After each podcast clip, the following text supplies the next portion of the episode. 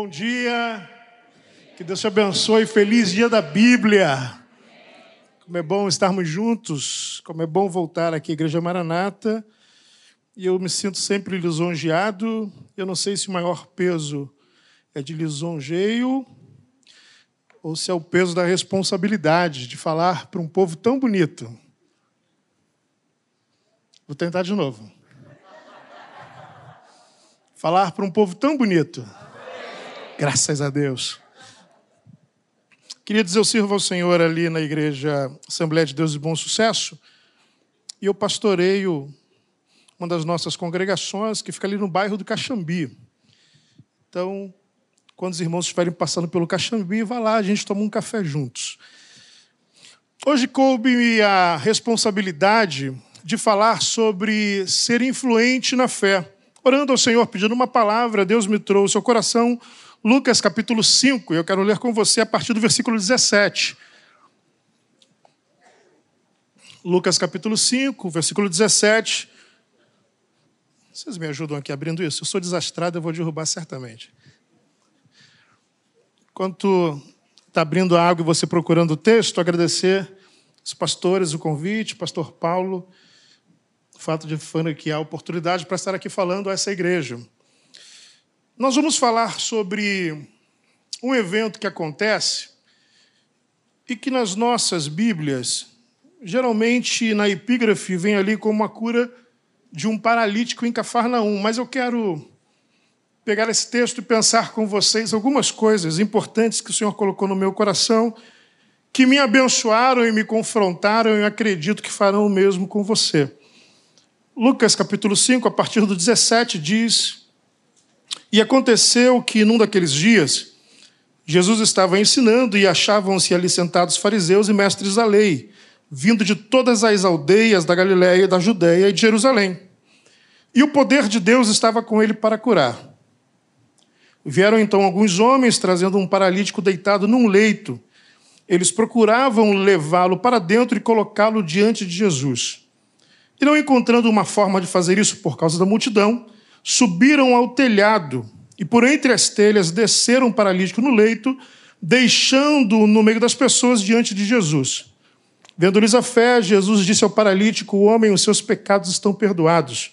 E os escribas e fariseus começaram a pensar: quem é este que diz blasfêmias? Quem pode perdoar pecados a não ser um que é Deus? Jesus, conhecendo os pensamentos deles, disse-lhes: O que vocês estão pensando em seu coração. O que é mais fácil dizer? Aliás, o que é mais fácil dizer? Os seus pecados estão perdoados ou dizer levante-se e ande? Mas isto é para que vocês saibam que o Filho do Homem tem autoridade sobre a terra para perdoar pecados. E disse ao paralítico: Eu digo a você, levante-se, pegue o seu leito e vá para a sua casa. Imediatamente ele se levantou diante de todos e, pegando seu leito, ou pegando o leito em que estava deitado, voltou para casa glorificando a Deus. Todos ficaram muito admirados, davam glórias a Deus e, cheios de temor, diziam: Hoje vimos coisas extraordinárias. Vamos orar? Obrigado, Senhor, por tua presença nesse lugar. Obrigado porque a tua palavra diz que o Senhor se manifesta onde pessoas estão unidas em torno do seu nome. Então nós já cremos que o Senhor está aqui, mas além de crermos, nós também sentimos a tua presença. Obrigado pelos cânticos, obrigado por tudo que fora compartilhado. Nós pedimos agora que, por bondade, o Senhor fale conosco, fale aos nossos corações, porque nós ansiamos por ouvir a tua voz. Que os nossos corações sejam uma boa terra, pronta para receber a poderosa semente da tua palavra. É a oração que eu faço em nome de Jesus. Você pode concordar dizendo amém? amém. Amados, esse texto é um texto que fala sobre fé. O interessante nesse texto é que há uma expressão que Lucas, Mateus, e Marcos vão registrar, os sinóticos eles vão registrar isso. Então são três percepções de uma mesma história. Eles vão dizer que em dado momento aquilo que os homens fizeram, e nós lemos o que fizeram, chamou a atenção de Jesus, e Jesus, percebendo a fé deles, ouvendo a fé deles, ele diz ao paralítico algumas coisas. E o Senhor trouxe ao meu coração uma reflexão a respeito do que o Senhor tem visto na nossa fé. Ou que tipo de fé o Senhor tem visto sendo manifestada na nossa vida no nosso cotidiano? Qual é a fé que nós manifestamos? Qual é a fé que nós revelamos? O que Jesus vê quando olha para o nosso exercício de fé? Bem, a fé desses homens, eu posso dizer que nela existe pelo menos cinco elementos, e eu quero rapidamente passar isso com você. Não vou tomar muito seu tempo, mas eu peço toda a sua atenção para isso. Cinco elementos que são possíveis distinguir no texto que nós lemos sobre a fé desses homens. Versículo 18 vai manifestar o primeiro elemento da fé deles, dizendo: Vieram então alguns homens trazendo um paralítico deitado no leito e procuravam levá-lo para deles. E a intenção era pegar aquele paralítico, eles eram quatro, e pegariam o paralítico numa maca, numa cama, e o conduziriam até Jesus. Essa intenção deles foi algo que, quando eu comecei a meditar nessa palavra, o Espírito de Deus falou comigo muito fortemente. Quando o Senhor começou a questionar no meu coração quais são as minhas intenções. Para que eu tenho usado a minha fé? A intenção da minha fé tem apontado em que direção? Será que a intenção da minha fé tem apontado apenas para aquisição de bens? Será que a intenção da minha fé tem apontado apenas para uma carreira profissional? Será que a intenção da minha fé tem apontado apenas para uma carreira ministerial? Qual é ou qual tem sido a maior intenção ou aquilo em que ou no qual eu exerço a maior fé? Por exemplo, é legítimo querer uma casa melhor, uma casa mais confortável. É legítimo querer um emprego melhor, dar mais conforto para a família, ter uma vida saudável. Tudo isso é legítimo, todos nós precisamos disso. Isso é ponto pacífico, amém, irmãos? Isso é legítimo.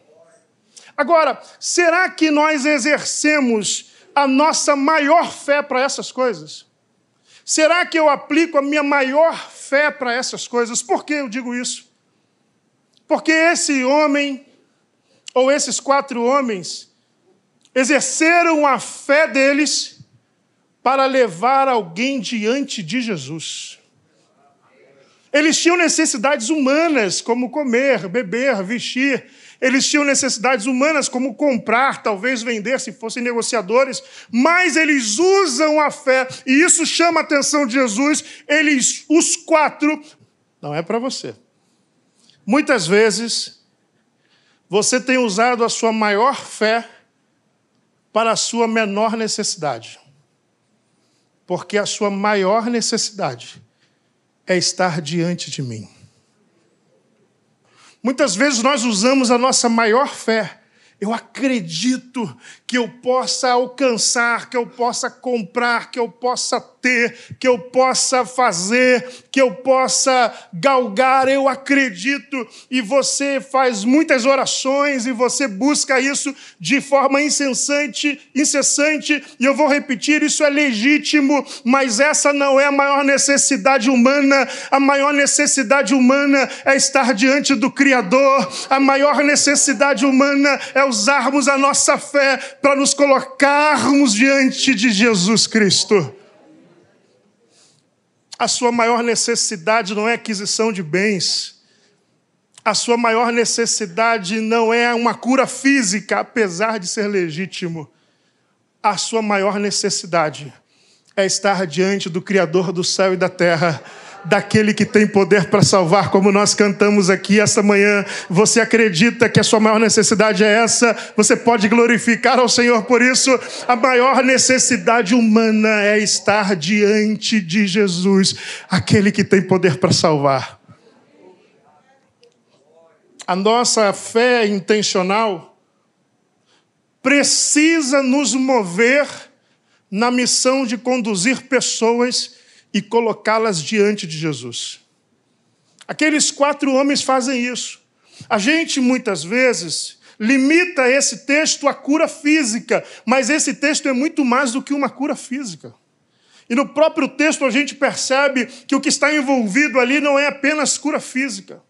Então nós não podemos resumir o texto à cura do paralítico, não. Nós precisamos enxergar a fé que Jesus enxergou nesses homens, e era uma fé capaz de conduzir pessoas e colocá-las diante de Jesus. E eu quero crer que essa manhã o Espírito do Senhor vai despertar em nós essa fé para fazer com que em 2022, em 2021 ainda, você consiga levar alguém e colocar diante de Jesus.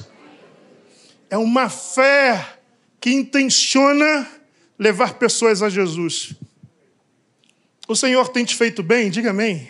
amém. Tem sido tem sido proveitoso servir ao Senhor? Amém. Que a sua fé traga mais um. Que a sua fé coloque mais alguém diante de Jesus. Que não seja só você desfrutando disso. Assim como Pedro e João e Tiago, eles estão na transfiguração e experimentando aquilo, eles dizem assim: como é bom estar aqui, vamos fazer uma cabana aqui, vamos fazer três tendas, vamos ficar por aqui mesmo. A gente nem desce. Egoístas. Queriam só para eles. Meu irmão, minha irmã, nós precisamos sempre trazer mais um. A sua fé, ela precisa atender a maior necessidade humana. Use a maior fé para a maior necessidade humana, que é estar diante de Jesus. Continue exercendo a sua fé para pedir ao Senhor um bom emprego, continue exercendo a sua fé para pedir ao Senhor uma casa melhor, para pedir ao Senhor que de repente. Segunda coisa que acontece nesse texto que manifesta a fé desses homens. Primeira, que essa fé é intencional. Diga, intencional. intencional. Segunda coisa, é que a fé deles é persistente. Por quê? Versículo 19, a parte A vai dizer: E não encontrando uma forma de fazer isso por causa da multidão, ou seja, eles pegam um paralítico, eles intencionaram colocá-lo diante de Jesus. Mas em chegando na casa onde Jesus estava, eles percebem que há uma aglomeração na porta, o que impossibilitaria a entrada deles. E aí eles não desistem. Eu tenho uma frase que eu escrevi mais ou menos há 10 anos, um dia eu estava em casa passando muito, muita dificuldade, muitas crises, uns 10 anos atrás, e eu estava na cozinha e minha esposa tem um, um bloquinho. Eu escrevi um negócio nesse bloco que o Espírito Santo falou no meu coração, e eu falei, eu preciso pregar isso no lugar que eu mais vou na casa. E eu botei na geladeira, que é o lugar onde eu mais vou na casa. No ri não, irmão. No ri não que gordura pega. Botei lá na geladeira. Estava passando muitas crises, muitas crises. De todas as ordens, todas as sortes, financeira. Graças a Deus não estava passando crise familiar. Eu e minha esposa estávamos bem, mas muitas crises. E o Espírito Santo falou no meu coração algo que todos os dias eu vejo, inevitavelmente porque eu vou à geladeira muitas vezes. Só não serve para minha dieta. Está escrito lá: não desistir já é vencer. Você pode repetir isso comigo? Vamos lá? Não desistir já é vencer. A fé desses homens era persistente. Eles poderiam perceber a multidão ali e falar assim: olha, a gente até tentou, mas tem muita gente, não vai dar para entrar hoje. Vamos voltar com você para casa e vamos tentar encontrar um outro dia em que Jesus esteja passando ou esteja por aqui em Cafarnaum e a gente vai dar um jeito de você chegar lá, mas hoje não dá. Não, eles não fazem isso. Eles perseveram e eles estavam ali mantendo o foco na intenção inicial, que era colocar aquele homem diante de Jesus. Você entende isso? Diga amém para nós permanecermos ou colocarmos alguém diante de Jesus, nós temos que perseverar. Não é sobre cura de. Não, poderia até ser a cura, mas nós precisamos entender que a maior necessidade daquele homem não era a cura física, mas era o perdão dos seus pecados. Assim como a nossa maior necessidade. Então eles fazem isso. Eu me lembrei que quando eu estive aqui na Semana do Vivamento, eu falei para vocês da minha inabilidade total com pescaria. Alguém estava aqui lembra desse trem? Eu sou péssimo com pescaria. Eu, eu acho bacana quem gosta, não faço crítica de verdade, não faço crítica, não dá para mim. Porque eu sou muito agitado e eu não consigo ficar quietinho em silêncio. E quem me levou falou assim: não, você não pode falar, você tem que ficar quietinho, porque senão tu espanta o peixe. Eu falei: não, não dá para mim, não, me leva de volta. Lá em alto mar, esperando um negócio que nunca acontecia. E aí, não, Léo, tem que ficar quieto. Eu falei: não, me leva de volta. Não, fica quietinho. Eu falei: rapaz, eu vou começar a cantar corinho de fogo, me leva de volta. Que eu não vou ficar parado aqui esperando esse negócio. E aí, nessa coisa de me leva de volta, a minha vara lá puxou o trenzinho lá, a linha. E aí falou: aí, ó, pegou o peixe, puxa. Aí comecei a puxar e enrola aquele negócio que eu não sei o nome, e vai puxando, enrola, e puxa, enrola, puxa, enrola, puxa, enrola. E aí, quando puxei lá o peixe, aí todo mundo aí, tá vendo aí, rapaz, você pegou o peixe e tal. Aí eu falei, é legal tal. Botei o peixe dentro do barco. Quando eu olhei, o peixe pulou fora. Que luta, pastor. Aí, rapaz, o peixe pulou fora. Eu falei, mas ué, mas eu botei ele dentro do barco. Ele pulou fora porque ele quis pular fora. E aí ele falou: não, você é cabeçudo, cara, você tem que segurar o peixe. Não pode soltar ele, não, senão ele pula fora, tem que guardar ele. Tem que... Aí tem toda uma, uma liturgia para o peixe permanecer. E você sabe que Deus falou no meu coração, eu disse isso na semana do avivamento. Jesus chega para Pedro e fala assim: Eu te farei pescador de homens. E pescar homens é a mesma coisa. Você tenta puxar para dentro e eles puxam para fora. Você tenta trazer e eles estão se debatendo, não, não, e é uma guerra, e você ora e você fala, eu vou te buscar na sua casa. Não é fácil, meu irmão, trazer alguém para colocar diante de Jesus, é sempre uma luta, e você vai guerreando, e você vai puxando, e você vai dando mensagens de mandar todo dia um versículo, manda bom dia com ursinhos carinhosos, sei lá o que você faz. Você faz uma série de coisas para trazer e para ganhar aquela pessoa para Jesus, para colocá-los diante de Jesus. É assim ou não é assim? É preciso que a sua fé seja perseverante. Você não vai conseguir colocar uma pessoa diante de Jesus no salar de dedos. Eu digo que boa parte das pessoas não querem ser os pescadores, querem ser os peixes. Uma vez uma irmã falou assim: Pastor, a igreja é muito difícil, tem muito fofoqueiro. Aí eu falei, é mesmo, irmã? É, ó, o senhor veja só, a fulana de tal, eu falei, irmã, isso é fofoca?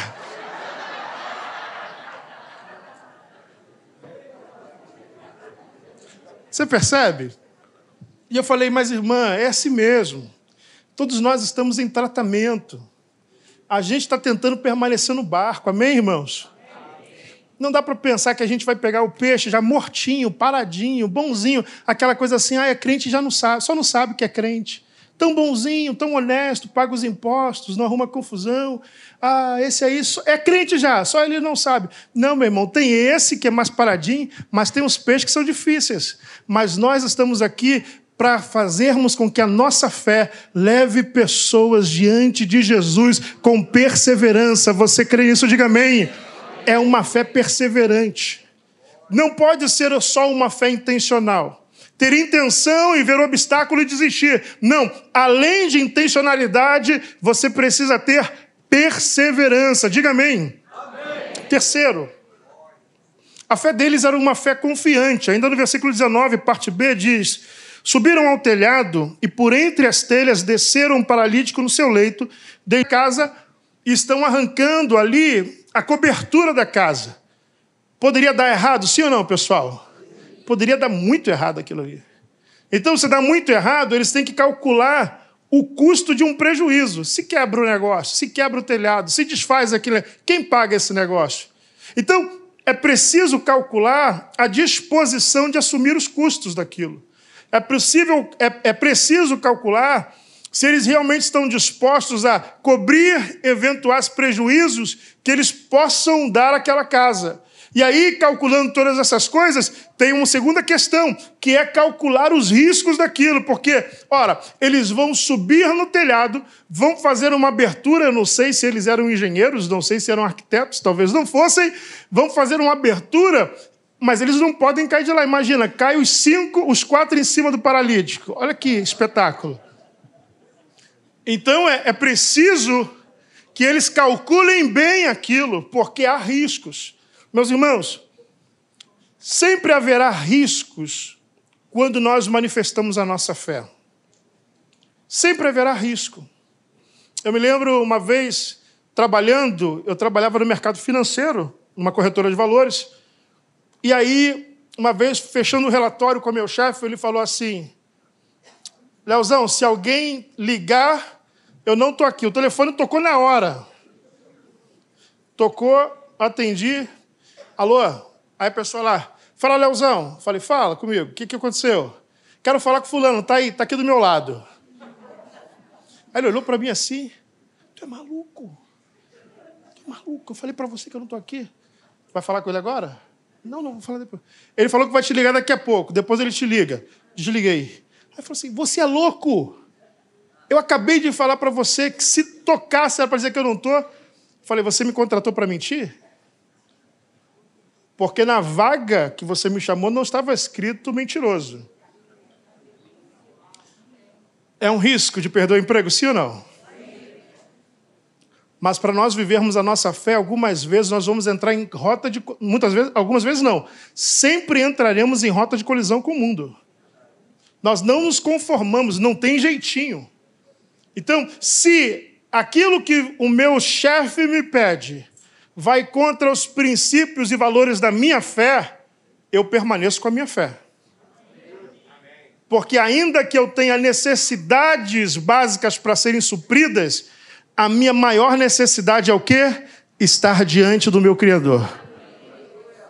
Então, meu emprego jamais vai colocar em cash a minha fé. Uma... Tem um livro de Zygmunt Bauman, Modernidade Líquida, Amor Líquido, uma série de livros que ele escreveu sobre isso. E a, a síntese dos livros são que a qualquer momento, tudo aquilo que é sólido, vai se liquefazer, vai virar líquido, vai derreter-se. E eu lembro uma vez que eu estava na igreja preparando uma mensagem lá para a nossa congregação, e fui em Romanos capítulo 12, versículo 1 e 2, e eu disse aos irmãos, meus irmãos, ainda que na sociedade as amizades de muitos anos estejam se desfazendo, talvez por uma postagem numa rede social, ainda que casamentos de muitos anos estejam se desfazendo por coisas tão bobas e tão banais, ainda que na sociedade esse livro aponte uma verdade que as coisas que eram sólidas na sociedade estão todas elas se derretendo, nós continuamos sendo um paradigma e vivendo uma fé sólida numa sociedade líquida. A gente não se curva, meus irmãos? A nossa fé precisa ser confiante, mesmo que isso nos coloque em situações de risco. Eu não posso, de forma alguma, negociar meus princípios, meus valores. Eu não posso pensar apenas que a minha fé é utilizada para aquisição de bênçãos ou de bens. Não. A minha fé me colocará em rota de colisão com aquilo que é praticado no mundo e eu preciso manter-me sólido. Diga amém. Eu gosto dos três meninos que estão com Daniel lá na Babilônia, Mesaque, Misael e Ananias, eles, Mesaque não, o Ananias, Misael e Azarias, que chamaram-se lá de Sadraque, Mesaque e Abidinegro, chega o rei lá e fala assim, ó, alguém vai propor para o rei, vamos fazer um edito aqui, que é o seguinte, agora, tocou música, o pessoal tem que adorar a estátua que a gente fez para o Senhor. O reizão lá, vaidoso, narcisista, diz, ok, gostei desse trem aí. Eu falo trem porque minha mulher é mineira, ela manda em mim, então o trem peguei. Só explicação rápida. E aí, gostei desse trem aí, tocou música, todo mundo de joelho. E aí chega primeiro dia, toca música, todo mundo de joelho, e aí três moços daqueles ali não ficam de joelhos, que são os três judeus que chegaram ali junto com Daniel, fiéis a Deus. Eles são levados diante do rei, o rei percebendo quem são, vai dar uma segunda chance para eles, dizendo: Olha, vou dar para vocês uma segunda chance, que é tocar música aqui de novo, e vocês se dobram, e aí todo o inquérito está resolvido, a gente arquiva isso aí acabou. E eles falaram assim: Ó oh, rei, não, a gente vai dobrar não. Não vamos dobrar não. E aí o rei fica irado, e a Bíblia diz que ele dá uma ordem para acenderem, aliás, para aumentar a intensidade da fornalha em sete vezes eles seriam lançados numa fornalha de fogo para serem queimados. Era um, um, dos elementos, um dos objetos de tortura que eles faziam, era matar as pessoas queimadas. E aí eles disseram: o senhor vai fazer o quê? Ele disse: não, vou jogar vocês na fornalha, aquecida sete vezes. E ele diz: e eu quero saber, eu quero ver quem é o Deus de vocês para tirá-los de lá. E o que eles dizem mostram que eles tinham uma fé sólida. Eles dizem o seguinte: o oh, rei, no tocante a isso, a gente não tem nem que conversar. Vou parafrasear. Se o Senhor vai nos jogar na fornalha, isso é um problema do Senhor. Se Deus vai nos livrar da fornalha, isso é um problema de Deus.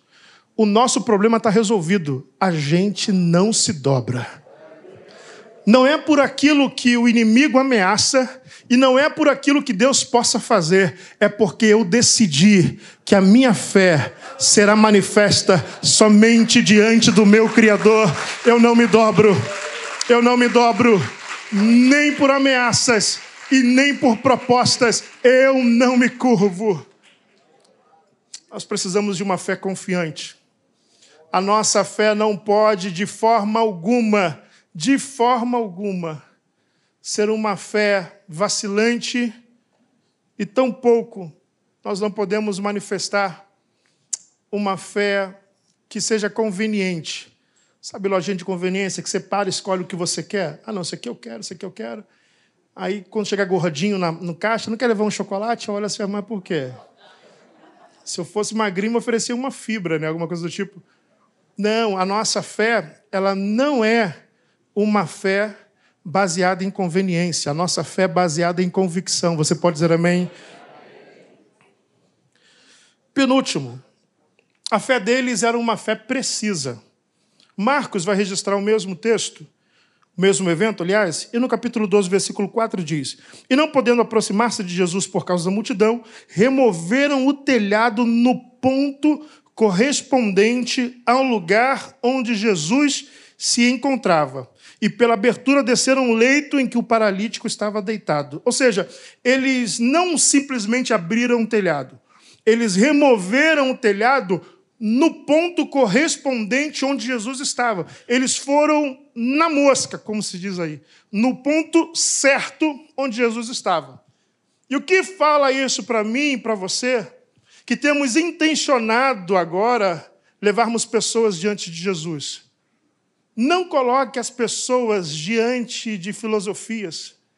Não coloque as pessoas em qualquer lugar. Coloque as pessoas diante de Jesus. Eu vejo muitas pessoas, e eu tenho conversado com os nossos líderes de jovens e adolescentes.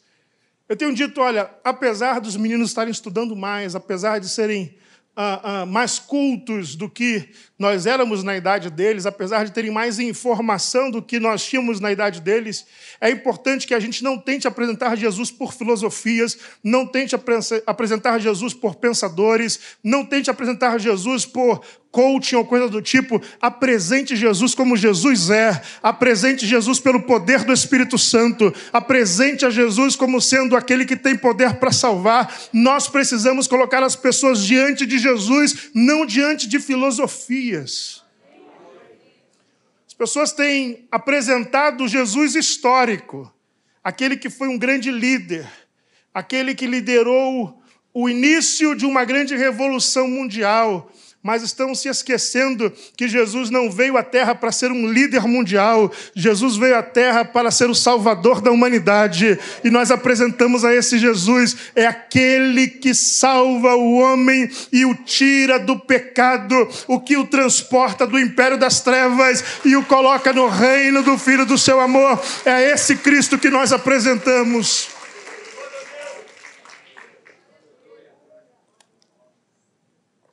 Por último, a fé daqueles homens manifesta influência. E aí cai na nossa temática de sermos influenciadores. Interessante é que, dentro da casa em que Jesus estava, estavam os fariseus e os escribas. Esses fariseus e escribas estão ali, e obviamente que eles estão ali para fazerem críticas ao que Jesus está pregando e ensinando. Eles estão lá, Jesus está ensinando, há uma multidão na porta, um telhado se abre, desce-se um homem numa maca e ele é posto diante de Jesus. Ou seja, a intenção da fé está alcançando seu objetivo, levar alguém a Jesus. Está ali o homem. Quando esse homem é posto diante de Jesus, Jesus olha para a fé deles. Ou seja, Jesus vê toda essa manobra que foi feita para que aquele homem pudesse ser conduzido à sua presença. E nesse momento, Jesus diz a ele: os seus pecados estão perdoados. Você percebe que não é sobre cura? Há uma cura na história, mas qual é a maior necessidade humana? É o perdão dos nossos pecados. Toda aquela fé, toda aquela mobilização de fé, fez com que aquele homem estivesse diante de Jesus para que os seus pecados fossem perdoados. Toda essa mobilização de conferência de jovens e adolescentes, esse negócio não começou quinta-feira, não. Verdade ou mentira? Isso começou faz muito tempo atrás, com oração, ensaiando, essa turma bonita aqui cantando. Vou repetir. Essa turma bonita cantando. Isso aí. Tem que acreditar, irmão.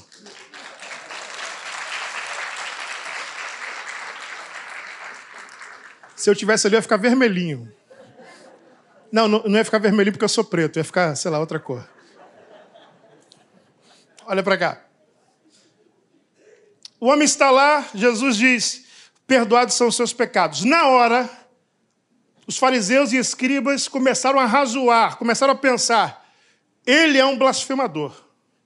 E blasfêmia redunda em morte ele é um blasfemador, porque ninguém pode perdoar pecados senão Deus. Na hora eles pensam isso. E assim, foi unânime o pensamento deles. Todos eles pensaram isso. E Jesus vai dizer: Por que, que vocês arrazoam nos seus corações acerca dessas coisas? E por que, que eles pensam isso? Porque no pensamento da tradição judaica, a enfermidade é resultante de pecado. Lembra do, da pergunta dos discípulos? Senhor, quem pecou para que nascesse assim?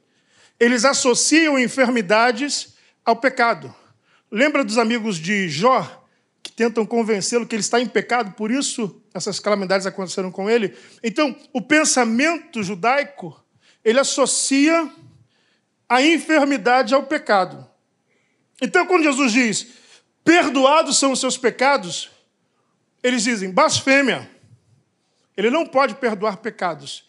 E se pudesse perdoar, esse pecado teria que vir resulta, teria que ter como resultado uma cura.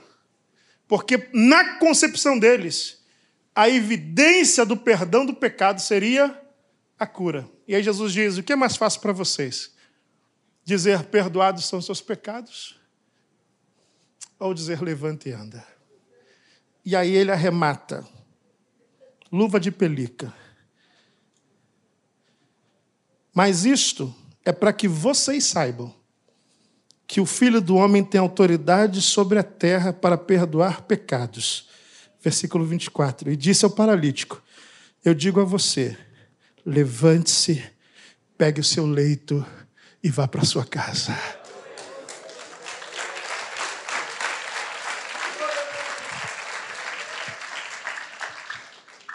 Jesus está dizendo para esses fariseus e escribas: vocês não acreditam que eu sou filho do homem? Vocês não acreditam que eu tenho autoridade para perdoar pecados? Vocês só acreditarão se vocês verem como resultado do perdão a cura?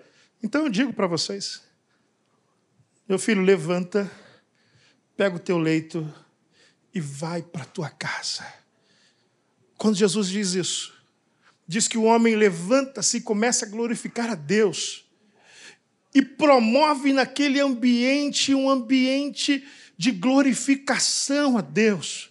A Bíblia ela é enfática, versículo 26, todos ficaram muito admirados ela não diz que a maioria, ela diz todos, inclusive escribas e fariseus, todos ficaram admirados e davam glórias a Deus, e cheios de temor diziam: Hoje vimos coisas extraordinárias. Eles têm a constatação de que diante deles está aquele que tem autoridade para perdoar pecados, para curar enfermidades, está o Cristo que tem poder para salvar. A fé daqueles homens levou um homem diante de Jesus para que os seus pecados fossem perdoados e para que a sua dor deixasse de existir, esse mesmo Jesus está aqui esta manhã.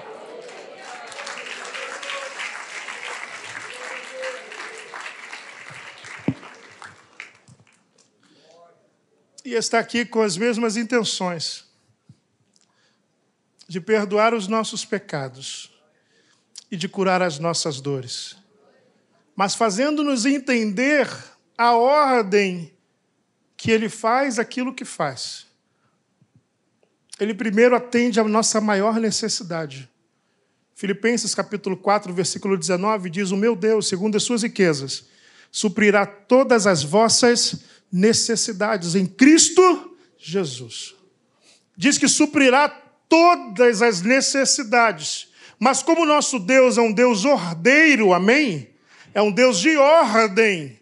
Deus começará, obviamente, a suprir nossas necessidades a partir da principal delas, que é o perdão dos nossos pecados. Todos nós pecamos e destituídos estávamos da glória de Deus.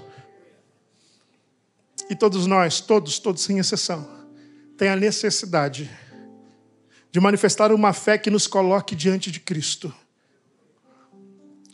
Todos os dias você precisa levantar e a sua fé Precisa ser uma fé não de que você simplesmente vai levantar e as coisas vão dar certo. Meu irmão, eu digo na nossa igreja: você não está aqui na terra para dar certo, você está aqui na terra para dar glórias a Deus. Você está aqui para glorificar a Deus na sua vida, nas coisas que você faz. Não é simplesmente para se tornar alguém uau. Não, não, não. Nós estamos aqui para dar glórias a Deus. Entendendo que Ele é o mesmo ontem, hoje e o será eternamente. Se você pode dar glórias a Ele, aplauda essa manhã e que Deus te abençoe.